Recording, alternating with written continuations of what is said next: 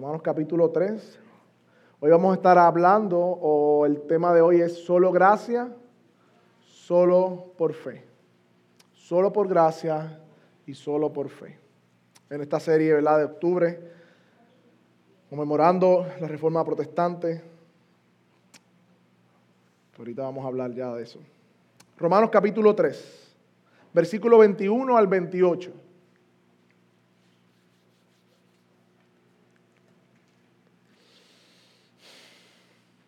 Romanos capítulo 3, versículos 21 al 28. La, palabra se lee en nombre del Padre, del Hijo y del Espíritu Santo. Gracias, Señor.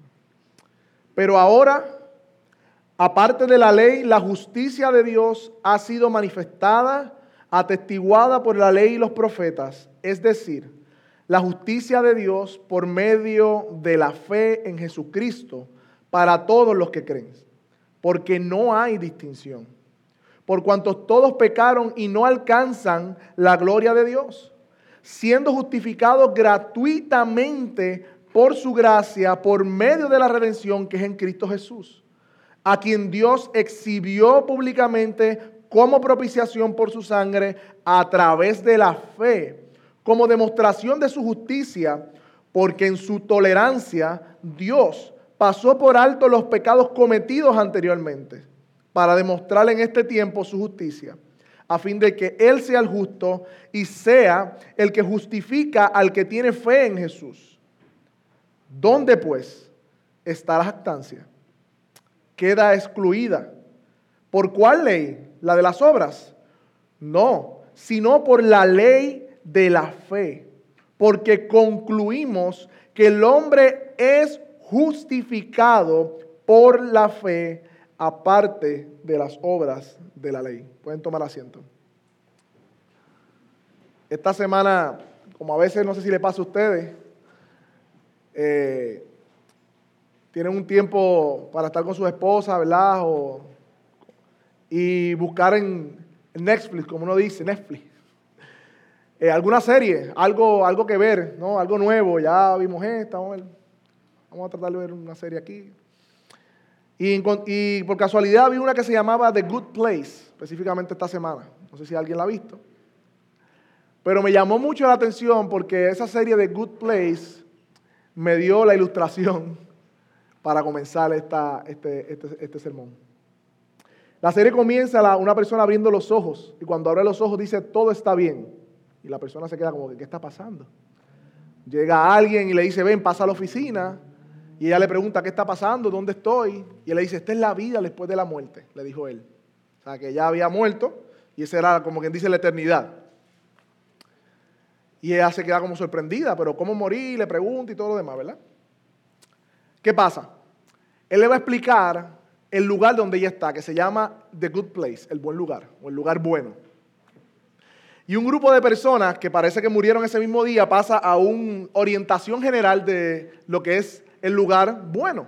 Todos los que murieron están en la eternidad y se sientan y comienzan a ver de qué se trata este lugar bueno, por qué están ahí. Y comienza la, presentación, bienvenidos a todos al lugar bueno. Se preguntarán por qué están aquí. Pero esto fue lo que sucedió. Nosotros hemos calculado todas sus obras en la tierra. Las obras malas que hicieron están en rojo, negativo 1, 2, dependiendo cuán mala sea. Y las obras buenas que hicieron están en positivo, en verde aquí. O sea que cuando tiraste la basura al piso, tenías un negativo 3, pero cuando ayudaste y le diste una peseta al que necesitaba porque necesitaba dinero en la calle, pues es un 5. Eh, y cuando sumamos y restamos de todas las buenas obras que hicieron los hombres en la tierra, los rankings más altos están aquí. Ustedes fueron seleccionados por el cúmulo de sus buenas obras para estar en este lugar. Yo decía, wow, qué interesante. Y todo, wow, somos buenas personas, mira, hemos, llegamos a este lugar porque hemos hecho esto. Y de alguna manera esa es la visión generalizada de la iglesia evangélica acerca de quién es justificado o quién irá al cielo. Yo he escuchado decir a supuestos creyentes que la salvación es como el seguro social. usted tiene que hacer trabajo, o sea, tener un trabajo para acumular, para que pueda cobrar cuando se muera, ¿verdad? Cuando se retire. Pues de, de igual manera la salvación es así. Tú tienes que trabajar, trabajar, trabajar, vas acumulando el seguro social. Cuando muera, que es cuando te retiras, pues entonces cobras. Si no trabajas, no cobras. Y recientemente escuché otra peor que decía que la gracia de Dios nos da un 60%, refiriéndose como en la, escuela, que con un 60% uno pasa la clase. Si uno saca D, uno la pasa. Si saca F, se reprueba. Y la persona decía, si Dios en la gracia nos da un 60%, pasamos la clase. Ahora, el otro 40% lo haces tú. Eso es lo que te posiciona a ti ahora. Y esa, eh, mis hermanos, parece absurdo escucharlo, ¿no? Pero esa es la mentalidad generalizada que se tiene en cuanto a la salvación. En cuanto a cómo desde aquí la tierra, como decía Alvin Calvallosa, llegamos allá al cielo. ¿Cómo? Por buenas obras. Pero ¿saben qué? A veces miramos hacia afuera, pero miramos hacia adentro. Y lo que sucede con nosotros es que a veces confesamos algo con nuestra boca, por ejemplo, que somos salvos por gracia por medio de la fe, pero no vivimos según lo que confesamos.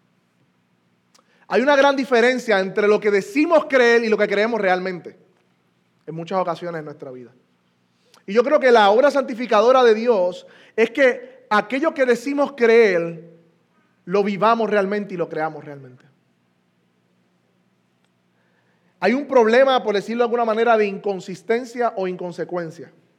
En general, en todas las iglesias o de manera la fe cristiana dice sí, la salvación es por gracia. Y le ponen un pero después, pero tienes que hacer.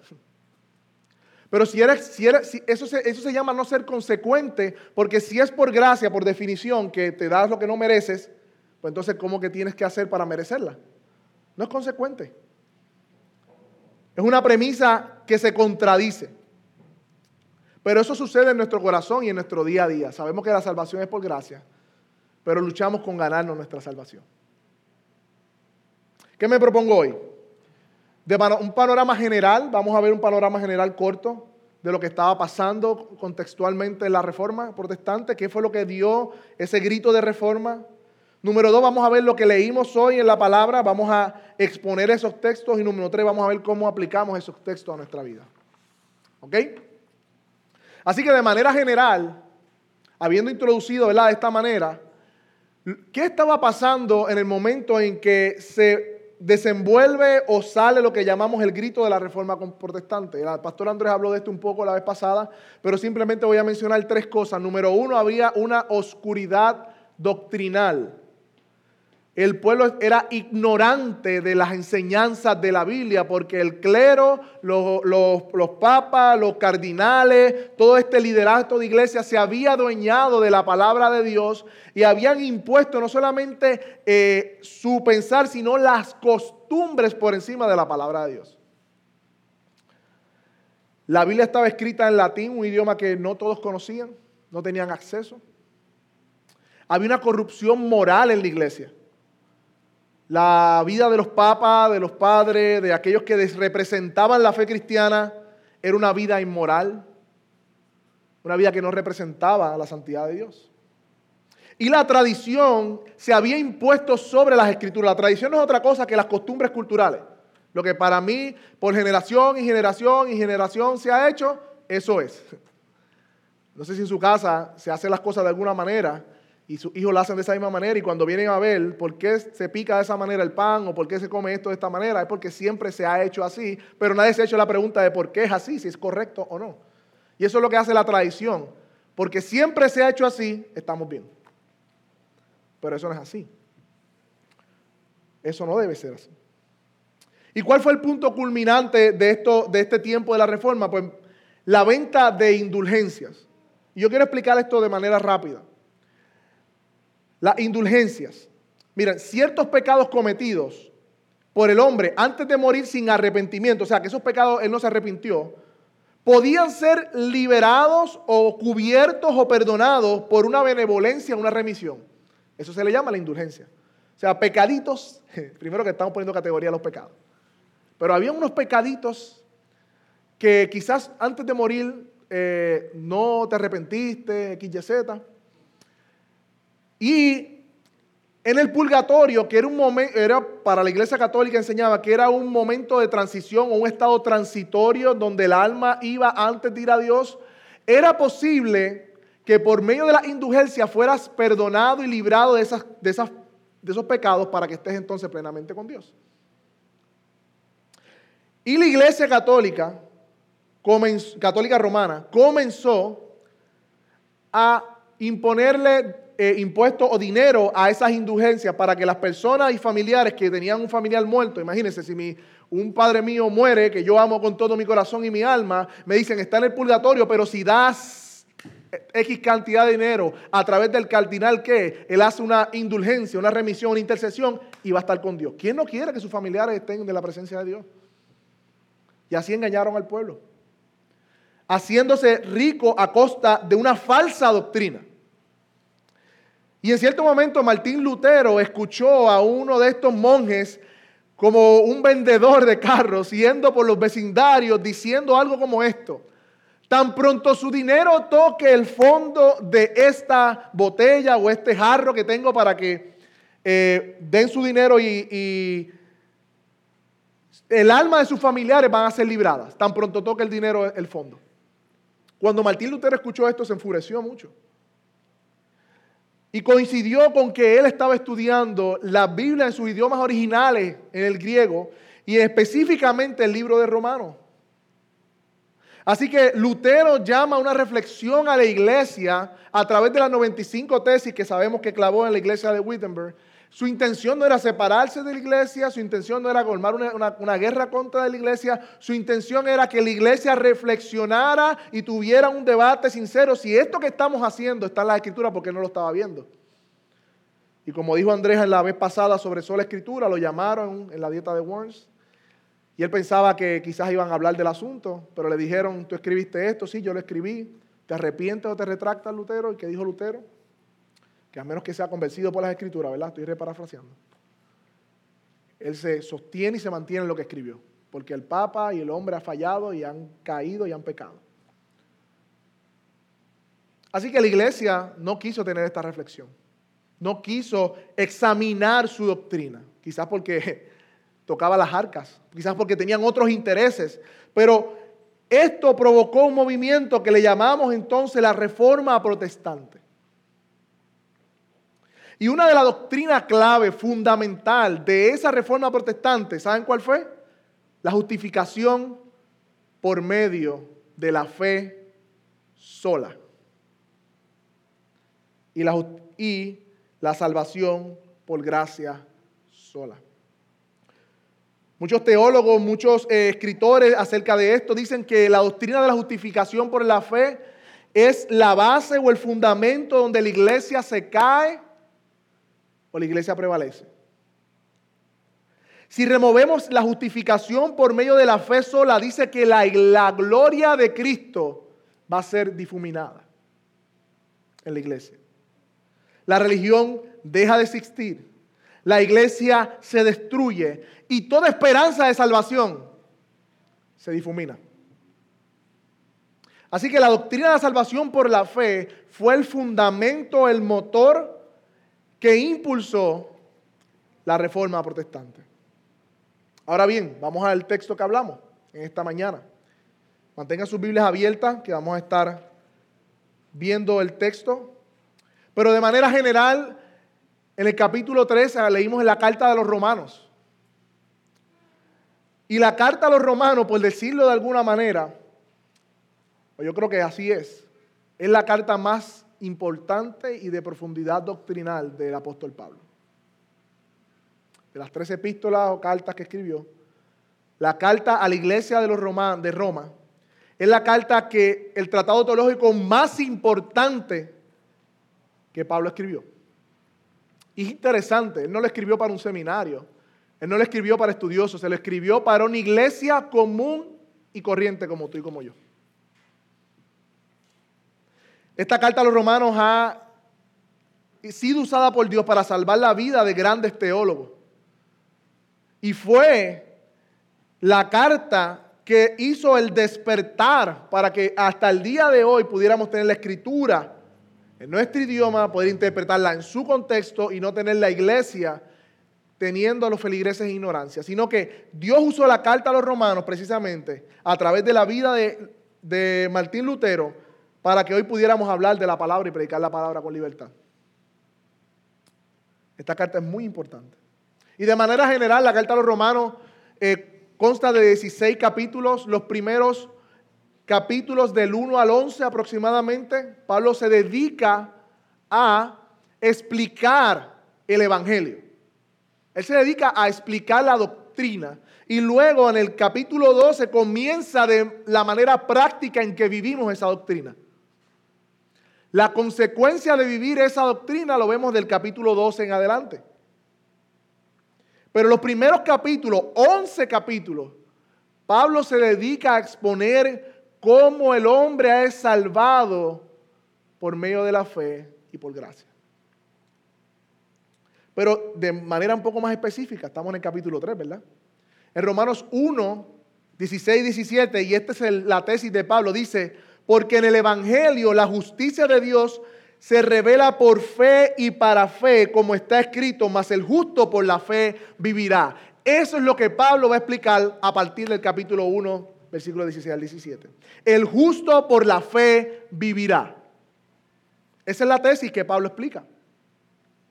Y si seguimos leyendo Romanos 1, si quieren pueden ir logiándolo, no tenemos que leerlo, pero quiero que lo logeen. Romanos 1, 18 en adelante, Pablo condena de manera general, no Pablo, sino la palabra de Dios condena de la manera general al hombre pagano. Y dice que la creación habla de que hay un Dios, pero que el hombre ha decidido negarse a reconocer ese Dios en general y le ha dado la espalda, no le dio la gloria ni le dieron gracia. Y por eso dice que por tanto Dios los entregó. Y comienza a describir cómo Dios entregó a, su a la maldad de esos hombres para que esos hombres cometieran esos actos por su propia voluntad. Pero fue porque negaron la revelación de Dios. Hay una ira de Dios porque el hombre ha negado la revelación de Dios. Ahora, en el capítulo 2, yo me imagino en la iglesia de Roma cuando estaba leyendo la carta, ah, esos son los paganos, los que viven en, inmoralidad sexual, los que viven eh, de esta manera, en hurto, como paganos, pero nosotros somos moralistas, somos gente decente hacemos buenas obras, eh, eh, nos comportamos bien ante la sociedad. Y Pablo en el capítulo 2 también condena, o de alguna manera la palabra condena a los moralistas porque son hipócritas.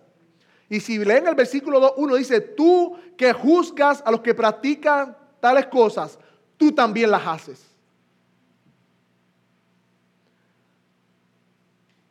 Y yo me imagino entonces cuando está leyendo la carta a los judíos, hmm, estos griegos paganos, mira estos griegos y que moralistas, están acusados. Nosotros somos el pueblo de Dios. Dice que la iglesia de Roma, eh, que estaba en Roma, habían eh, también judíos, no muchos, pero habían.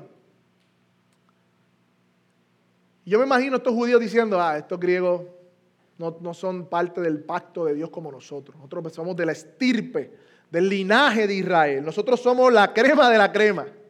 Pero en el capítulo 2, versículo 17, Pablo también le quita el fundamento de justificación en sus propias obras a los judíos y los condena. Si quieren, vayan conmigo, y este es importante. Capítulo 2, versículo 23. Lo tienen ahí conmigo. Capítulo 2, versículo 23. Dice, tú que te jactas de la ley, violando la ley, deshonras a Dios porque el nombre de Dios es blasfemado entre los gentiles por causa de vosotros, como está escrito, pues la circuncisión se ha vuelto incircuncisión. Pablo está diciendo a los judíos también, ustedes que se jaltan o se jactan de tener la ley, también son culpables de pecado. Son culpables igualmente de pecado. Y luego Pablo hace un resumen del diagnóstico de nuestra condición humana capítulo 3, versículo 9 en adelante. En este texto Pablo resume, o la palabra de Dios no resume, cuál es la condición humana ante Dios. No, yo soy una buena persona, yo rezo, yo no le hago mal a nadie. Yo, tú sabes, este, vamos a ver qué dice la Biblia entonces. ¿Qué dice la Biblia en el versículo 10? No hay ni un justo. Y no hay un justo, dice, ni siquiera uno. O ni aún uno, es como, como enfatizándolo dos veces, ¿no?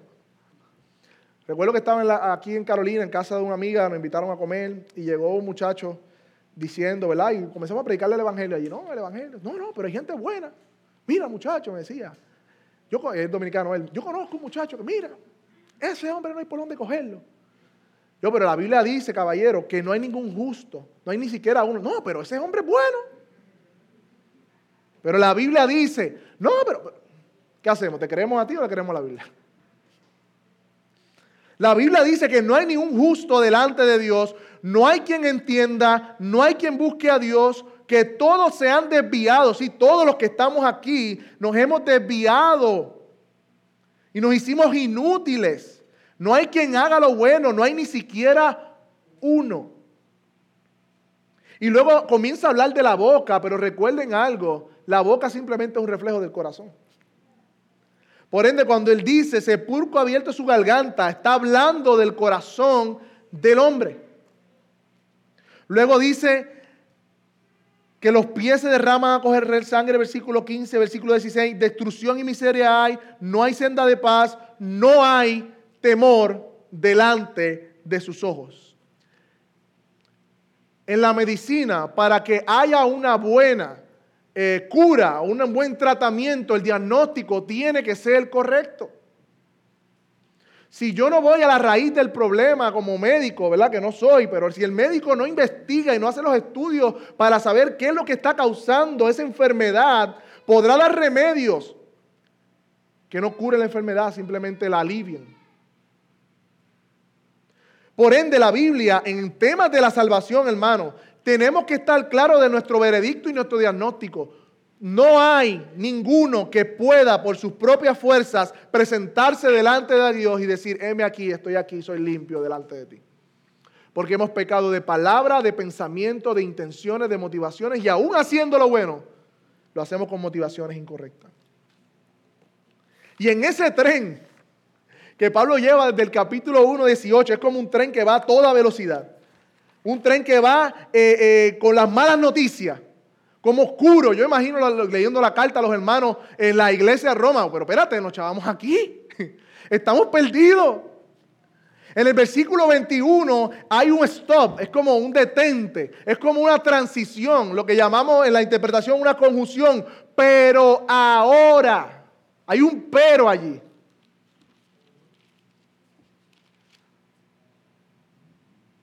Hay un pero allí. Gloria a Dios por el pero de Dios. En Efesios también hay un pero hermoso. Cuando comienza a decir que vosotros estaban muertos en delitos y pecados, éramos lo mismo que los demás enemigos, hijos de, hijos de ira, lo mismo que los demás, andando en la concupiscencia de nuestra carne, conforme a la potestad del que gobierna, ¿verdad? Conforme a la potestad del mismo Satanás. Dice de momento en el versículo, capítulo 2, versículo 4 de Efesios, pero Dios. Es como un puente. Es como si fuéramos un precipicio y de momento vemos un puente. No, no, espérate. Pero Dios, a pesar de eso, pero Dios.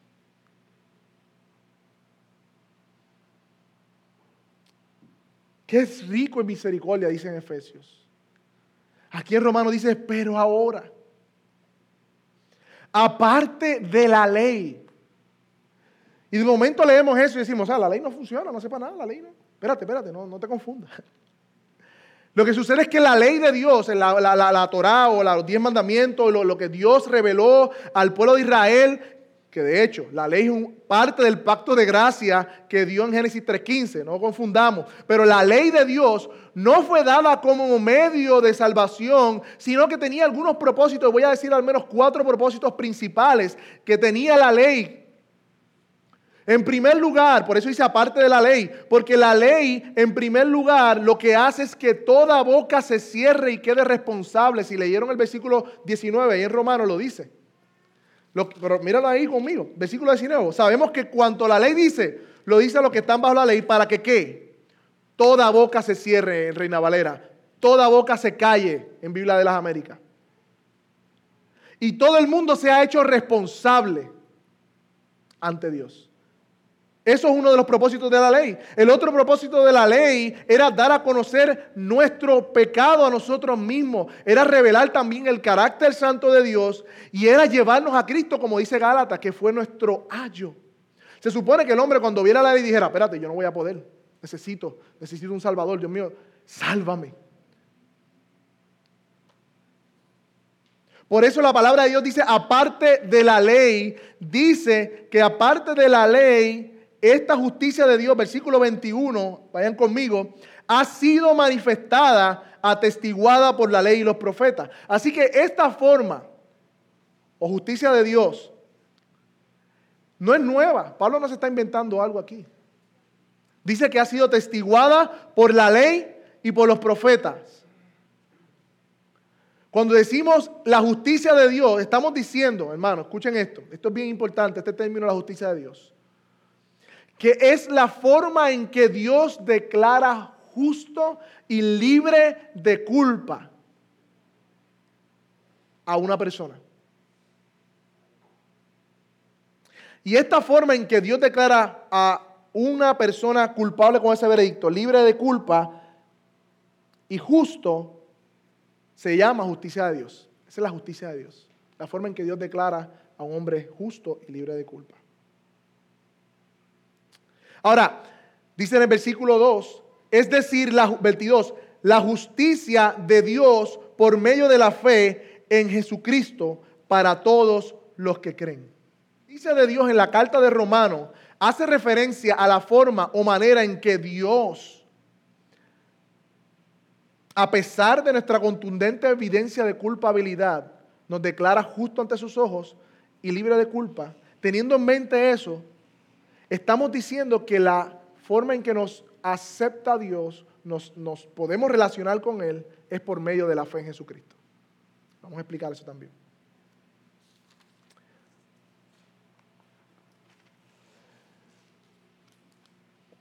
Cuando la Biblia dice la justicia de Dios, quiero hacer una ilustración para de alguna manera poder procesar esta información. Es un término hasta cierto punto, por decirlo de una manera legal, que nos habla de, como una, una, corte suprema. Voy a hacer una ilustración respecto a eso. Imagínate que estás en el tribunal, estás en un juicio y el fiscal y el juez saben todo lo que tú has hecho. Hay evidencia contundente de que eres culpable. No es, que no es, una, no es una acusación eh, eh, de por encimita, es una, una acusación con evidencia contundente de tu culpabilidad. Y el juez tiene en sus manos el archivo de tu vida. Todos tus hechos, todos tus pensamientos, todo lo que tú has hecho, ese juez santo y puro que es Dios, tiene el file de tu vida en sus manos. Mas en ese momento, en el juicio, cuando se me va a condenar la sentencia con culpabilidad que es inminente, de repente hay un pero. Aparece el hijo del juez y se para delante de mí y el juez, que soy culpable, y le dice al juez, yo me hago responsable de las consecuencias de su file, de su archivo, de toda su vida. En cambio, le dice el hijo del juez al juez, toma mi archivo, toma mi vida y hácelo contar como si él la hubiese vivido. Que mi vida justa lo represente a Él delante de ti, mientras que yo pagaré la condena y la maldición que merece Él por sus pecados. Eso es la justificación por medio de la fe en Jesucristo. Es un intercambio que hace Dios de coger nuestro pecado y acreditarlo a la cuenta de Cristo y coger la justicia de Cristo, la vida perfecta de Cristo. Por eso no puede ser un 60, porque estamos diciendo entonces, como dice aquella persona, que Dios vivió, eh, Cristo vivió una vida de 60 puntos para Dios. No, la vida perfecta de Cristo. ¿Usted recuerda cuando Dios dijo, este es mi Hijo amado en quien Él me complazco? Ese mismo sentir que Dios expresó a su Hijo ahora lo expresa para aquellos que confían en su Hijo como Salvador. Es un glorioso intercambio, como hemos cantado y cantaremos hoy. Ahora, ¿cómo yo me apropio? ¿Cómo yo puedo entonces apropiarme de esa justicia de Cristo para ser libre de culpa ante el juez? La palabra lo contesta en el versículo 22, por medio de la fe. La única manera de apropiarnos de la justicia de Cristo a nuestro favor es por medio de la fe. ¿Ustedes saben por qué? Porque la fe no es una obra. Y la fe no es que mueve montañas y todas esas cosas, eso no, espérate. La fe salvífica, y me gusta esta ilustración, es simplemente extender manos vacías para recibir el don de Dios. Así como cuando vamos por un callejón y una persona sin hogar extiende sus manos con esperanza de que tú le des algo, ese eres tú. Eso es fe. Extender mi mano para recibir algo. ¿Qué hizo esa persona para, para ganarse el dólar que le di? Nada, simplemente extendió su mano. La fe es extender manos vacías que se, extienden para recibir el don de Dios. Es una confianza plena en que Jesús es el único que puede salvarme por su vida, muerte y resurrección. ¿Recuerda la parábola del fariseo y el publicano?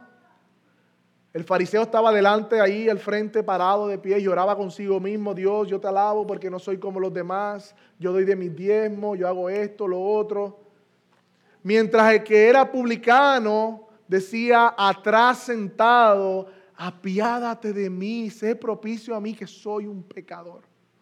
Y la Biblia dice que aquel que estaba atrás y que no confiaba en sus propias obras para ser salvo, sino que se amparaba en la misericordia de Dios, fue justificado. Hay tres cosas que tiene que tener una fe para que sea verdadera fe, salvífica. Número uno, conocimiento o entendimiento del Evangelio. Número dos, asentimiento mental del testimonio de Cristo. Es afirmar de que eso ha sido así. Pero hasta ahí eso es la fe de demonio. Hay gente que, que dice que tiene fe, pero la fe no es salvífica. Y una fe que no sea salvífica simplemente es una fe de demonio. ¿Cómo así? Bueno, la Biblia dice que los, que los demonios creen y tiemblan. Hay gente muy religiosa que dice que cree. Sí, yo creo en Dios y rezo las noches. Pero te has arrepentido de tus pecados y has venido. No, no, pero yo, yo tengo fe. Pues tienes la fe de demonio. Es más, los demonios creen y tiemblan, tú ni estás temblando. Está peor.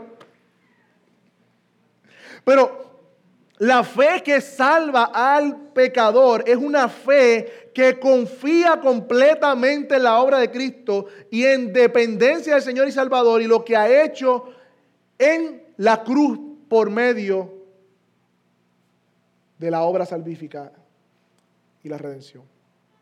Y por ende se manifiesta en obediencia. Cuando usted se sentó aquí, usted no verificó la silla a ver si lo, si lo aguantaba o sí. ¿Usted qué? ¿Usted confió, descansó, se sentó? Eso fue. Usted sabe que esa silla lo va a sostener.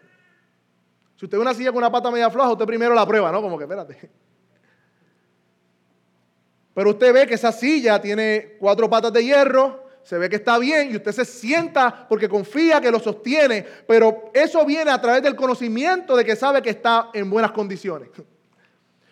Tienes que conocer quién es Jesús y lo que ha hecho para que puedas creer que esa obra es completa y suficiente para salvarte y descansar en fe y sentarte en lo que Él ha hecho. La fe no salva por sí sola. No es creeré, cantar creeré, creeré en qué. En tu propia fuerza, en que te van a dar un trabajo, en la vida. Yo creo en la vida, yo creo en la atmósfera, yo creo en las vibras. No, no, creer no salva a nadie a menos que esa fe sea puesta en el objeto correcto. Cristo es el que salva por medio de la fe. Si tú tienes fe en María, ya tú. Arrepiéntete porque María no es nuestro mediador. Si tú tienes fe en la Biblia, explícame qué es eso porque no entiendo en el universo, como si el universo se gobernara solo. No, no, no, no, no. La fe que salva es la fe que se pone el objeto correcto. Así como el tenedor no alimenta, sino la, comida. La fe es el medio por el cual nos apropiamos, así como el tenedor es el medio por el cual comemos el alimento. La fe por sí sola no me lleva a ninguna parte. si no está puesta en la persona correcta que es Jesús.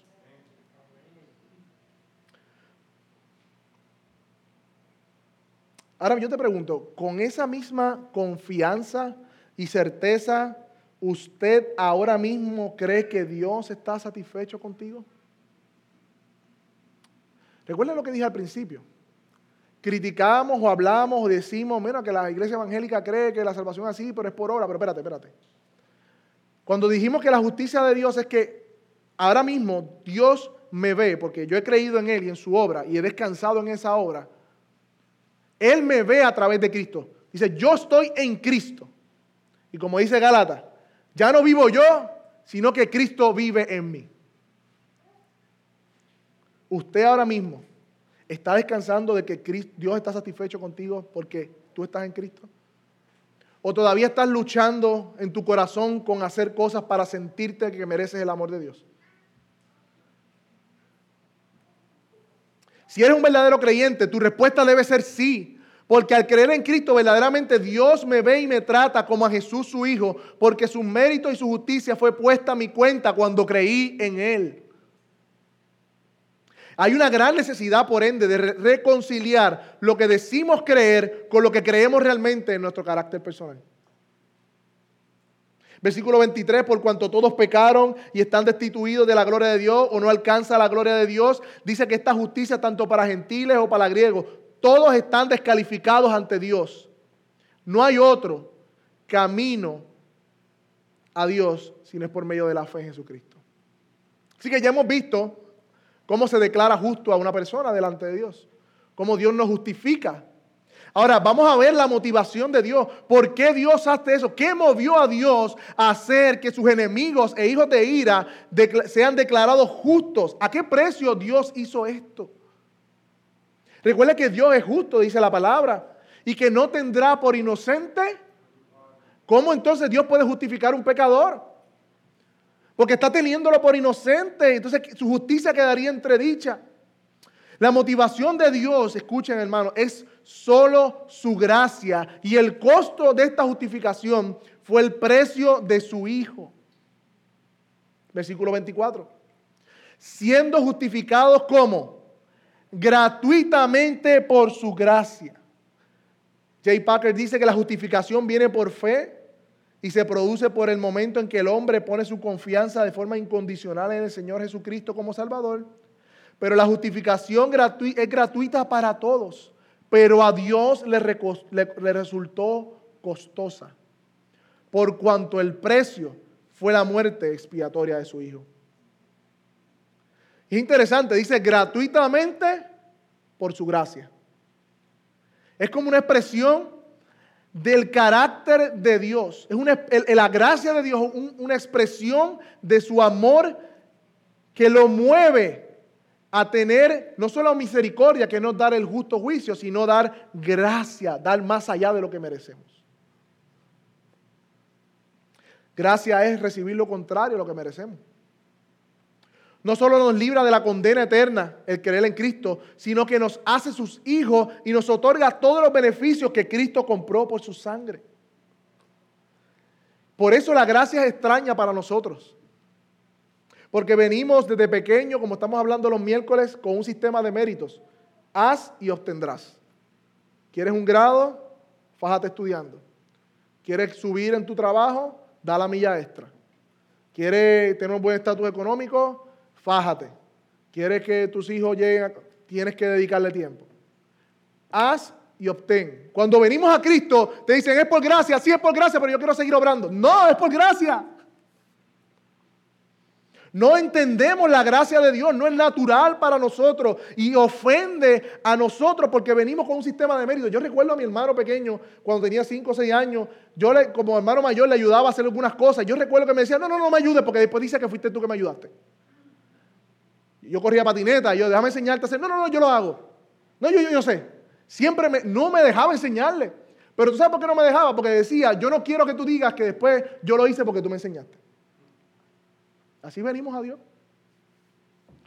Cantamos de la gracia y vivimos en obra.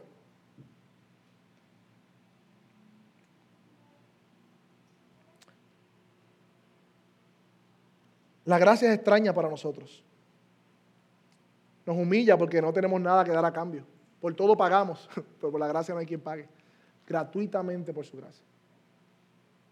Ser salvados por gracia, hermanos, es reconocer que no había nada bueno, digno de mirar en mí, sino y que no había mérito alguno y que a despecho de mi falta de mérito, Dios decidió darme regalo de creer en Él para ser declarado justo por los méritos de Jesucristo. O venimos a Dios por gracia, o somos salvos por gracia o no somos salvos. No hay nada en nosotros que haya movido a Dios a salvarnos. Todo lo contrario. Éramos objetos de su ira. Esto no es nuevo. Tengo varias citas, voy a hacer una solamente por causa del tiempo. En Jeremías dice, con amor eterno te he amado, por tanto he prolongado sobre ti mi misericordia. El amor de Dios es eterno antes de usted nacer, antes de usted existir, antes de que usted tuviera mente, cuerpo, alma. En la eternidad pasada, Dios ya había, te había amado desde la eternidad pasada para que tú fueras un recipiente de su gracia. Y en el momento preciso, Él salvarte por medio de la fe.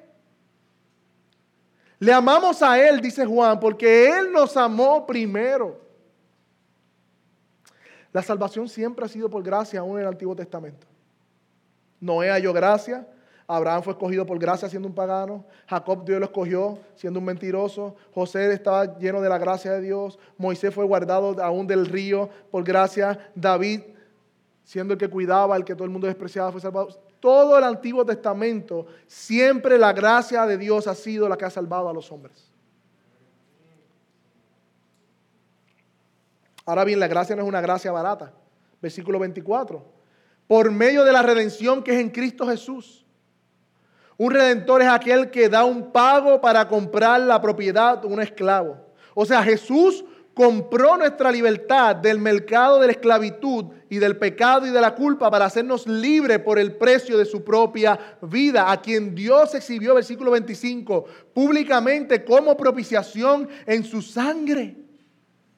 Él pagó el precio de nuestra condena con su vida. Él no nos dio algo de Él, sino que Él se dio Él mismo. No es lo mismo.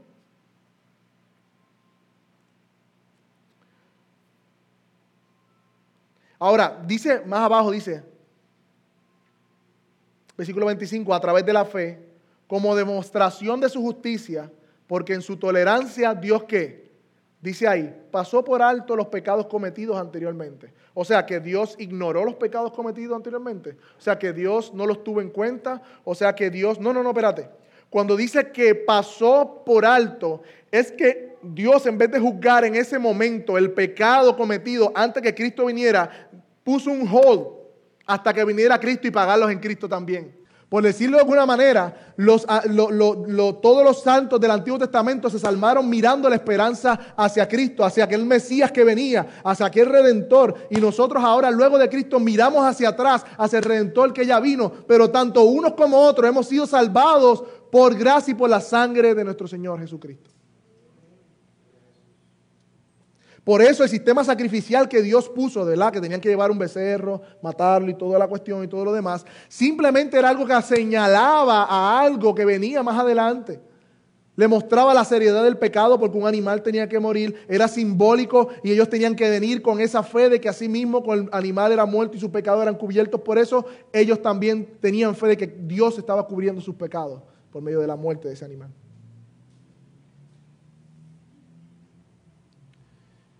En Hebreos 10 dice que ninguno de los sacrificios pudo quitar completamente, limpiar completamente los pecados del hombre.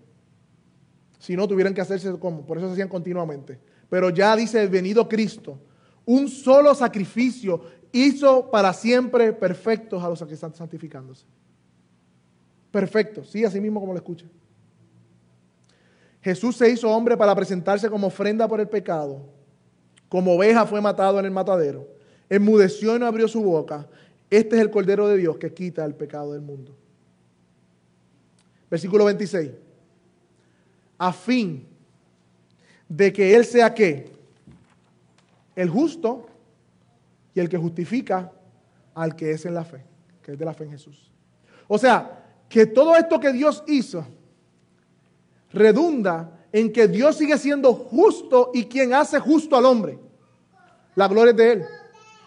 No me voy a adelantar porque el pastor acá va a hablar sobre la, solo a Dios la gloria. Pero todo, toda la revelación de Dios y el Evangelio redunda en que la gloria completa es de Dios.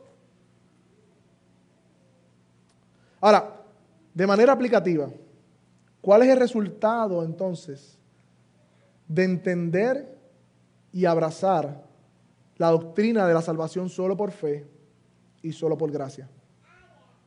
Versículo 27. Hay una pregunta allí. ¿Dónde queda la jactancia? Y él la contesta. ¿Queda qué? Excluida, no hay lugar. No hay lugar para jactarnos por nada de lo que somos en Cristo Jesús. No hay lugar para nosotros orgullecernos, no hay nada más ridículo que el orgullo espiritual. No hay nada más eh, contra evangelio que pensar que yo contribuyo y puedo gloriarme en mi salvación. No hay forma. Queda excluida la jactancia. Porque yo no soy justificado por la ley, sino por la gracia, por la motivación de la gracia y por los méritos de Cristo. ¿Dónde queda el alarde? ¿Dónde quedan que podemos gloriarnos? Esto nos lleva a vivir una vida, una vida de humillación. Nos lleva a vivir una vida de constante reflexión porque tenemos, como decimos los miércoles, un legalista dentro todavía que está ahí batallando, que quiere sentirse que se gana el favor de Dios, que se quiere ver mejor que los demás, que busca la aprobación de Dios por las obras. Debemos arrepentirnos de eso todos los días. La gracia de Dios por medio de la fe extingue todo argumento de autojusticia o de justicia propia. Silencia toda presentación de títulos, testimonios, resumen. Aquí está mi resumen, Señor. Trapos de inmundicia. Deja al hombre sin gloria y sin mérito. Queda excluida.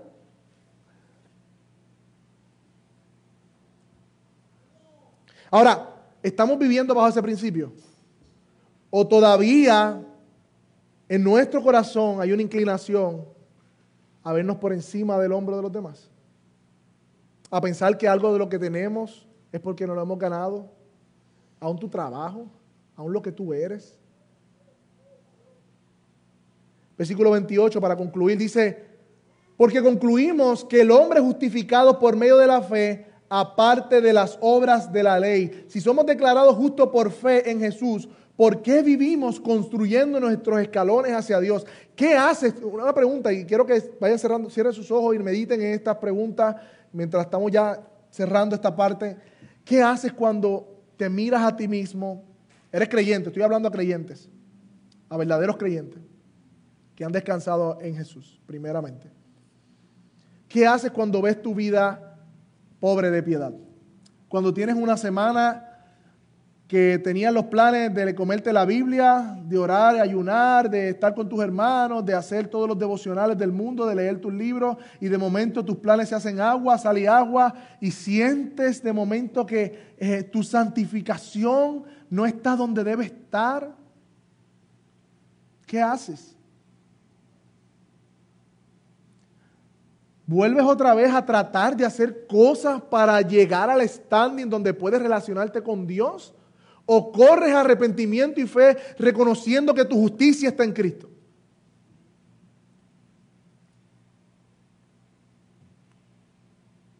La razón por la cual no crecemos en santidad, ¿saben por qué? Es porque no estamos creyendo de todo corazón que Dios está satisfecho conmigo ahora mismo por los méritos de Cristo. Por eso no crecemos en santidad, porque llevamos la carga nosotros y no nos deja caminar. Venid a mí los que estén cansados y trabajados, que yo los haré descansar, decía Jesús. ¿Qué cargas eran esas? Las cargas de la ley que los hombres querían por sus propias fuerzas querer agradar a Dios, en vez de soltar las cargas, descansar en Él y fluir en el Espíritu en Él. Sabiendo que Dios está satisfecho por los méritos de Cristo. No, no es una gracia para libertinaje, no es una gracia para irnos a pecar, no es una gracia para, para tirarnos para atrás en nuestras disciplinas, no, no es una gracia para eso, es una gracia que nos motiva, que nos mueve entonces a ir a Él por medio de la fe una y otra vez, porque usted sabe que lo que sucede. Si no hace eso, va a empezar el ciclo de la culpa, el ciclo de los jueces.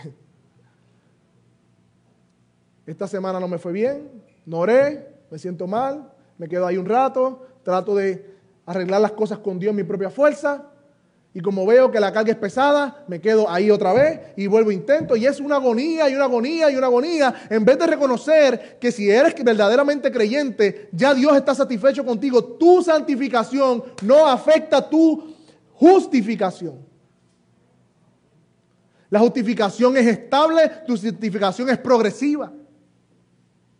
La justificación es un acto único e irreversible y completo. La santificación es un proceso de vida. Y el llamado es hacer como Pablo, olvido lo que quedó atrás y me extiendo lo que está delante. Porque la gracia de Dios cubre cada uno de nuestros pecados. No estoy hablando de libertinaje, no me se confunda. No estoy hablando de echarnos para atrás. Estoy hablando de que volvamos a refugiarnos en la gracia y en la justificación por medio de la fe. Esa es la gasolina para crecer en santidad. Esa es la gasolina para crecer en santidad.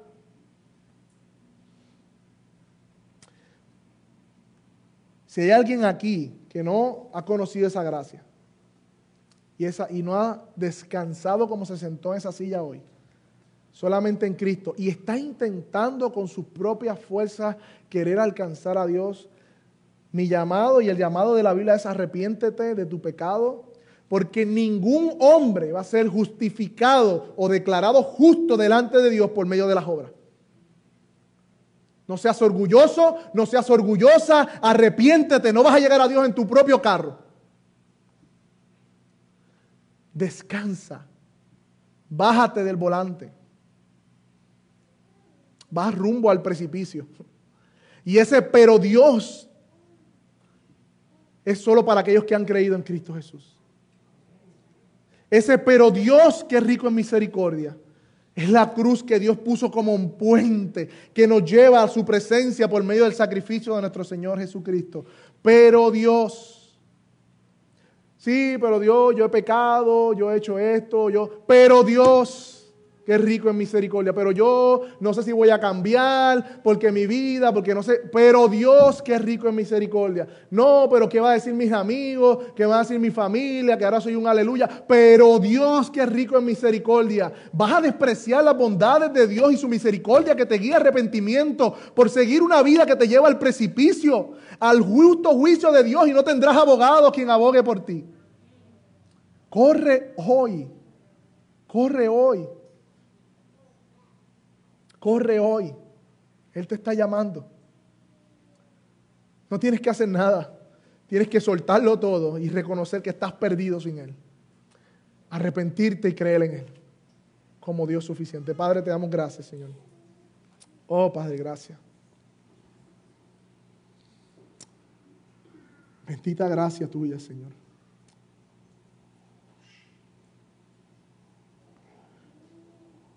Nos acercamos, Señor, una vez más a ti en oración, reconociendo que